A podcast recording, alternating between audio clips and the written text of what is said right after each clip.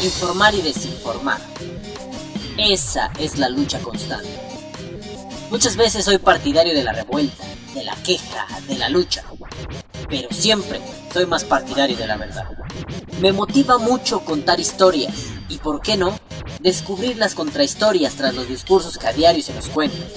Los resultados de las contrahistorias que he podido formular estarán en este canal.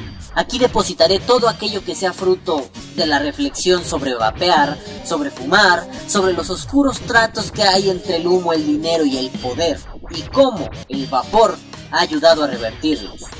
Informar y desinformar es la cuestión cotidiana para aquellos que han decidido salirse del canon establecido y empezar a cuestionar lo que les dijeron que era la verdad.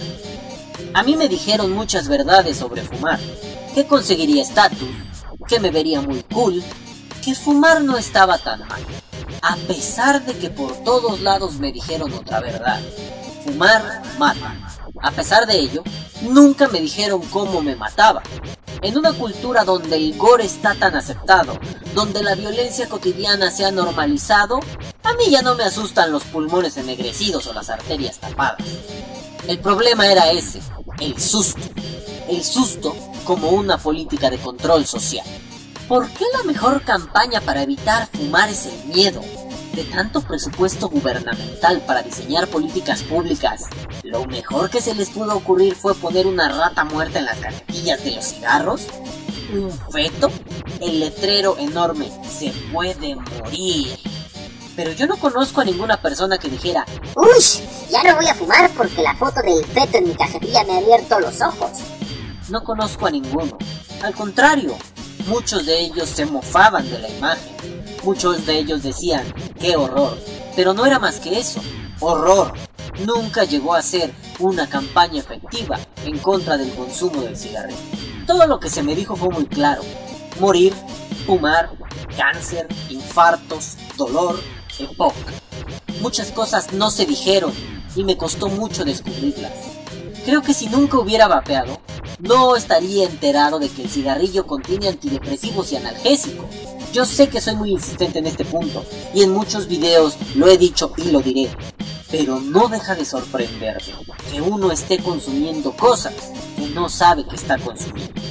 Sí, sí, usted que me escucha me dirá, Lo hacemos todos los días. Todos los días consumimos cosas que no sabemos. Oye, la comida callejera contiene heces. Oye, esto contiene aquello. Oye, Sí, pero un taco callejero no contiene una pleca de información nutrimental. El cigarrillo sí tiene una de esas plecas. Viene su información, quizá no nutrimental, pero viene la mierda que tiene adentro. A veces pienso que esa información estaba disponible y yo no accedí a ella. Quizá el problema es que nunca le pregunté a mis cigarrillos si tenían algo más que nicotina y alquitrán. Quizá fue mi culpa. Lo que no es mi culpa es que un sujeto con bata blanca, venido de quién sabe dónde, salga en los programas televisivos matutinos mexicanos a decir que el cigarrillo electrónico es dañino. Tampoco es mi culpa que el tristemente célebre Doctor Bueno se haya atrevido a hablar de lo que no sabe. No es mi culpa que algunos discursos quieran ganar a como. Lo que sí puede ser mi culpa es rolar información. Sí, como en esas películas donde un mensaje es llevado a través de las estepas para al final nutrir las filas de unos sujetos en resistencia, porque esos somos los vaperos, unos locos en resistencia. Algún buen oído me dirá, ¿resistencia? Joder, ¿en contra de qué? yo le digo, de los grandes y a veces invisibles enemigos gigantes. Empresas que se dedican a mercar con la salud, empresas que dispersan la plaga para luego venderte el plaguicida. Interesante, ¿no cree? Ahí hay que poner mucha atención. El que enferma no debe venderte la cura. Parece que hasta moralmente es ofensivo.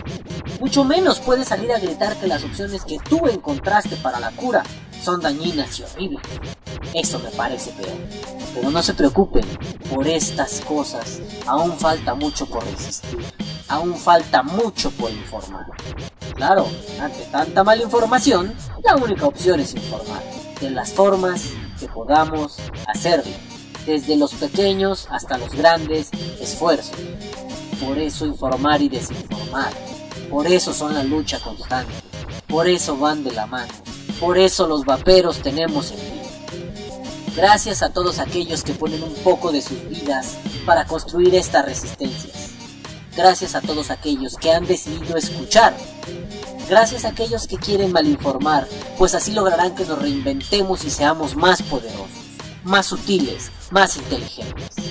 Tal vez la batalla no se gane, tal vez nos cueste mucho avanzar unos cuantos pasos.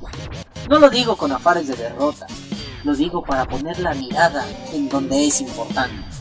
Esto no se trata de triunfos y derrotas.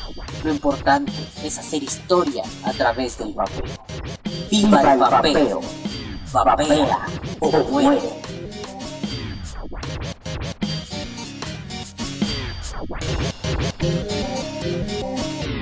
Thank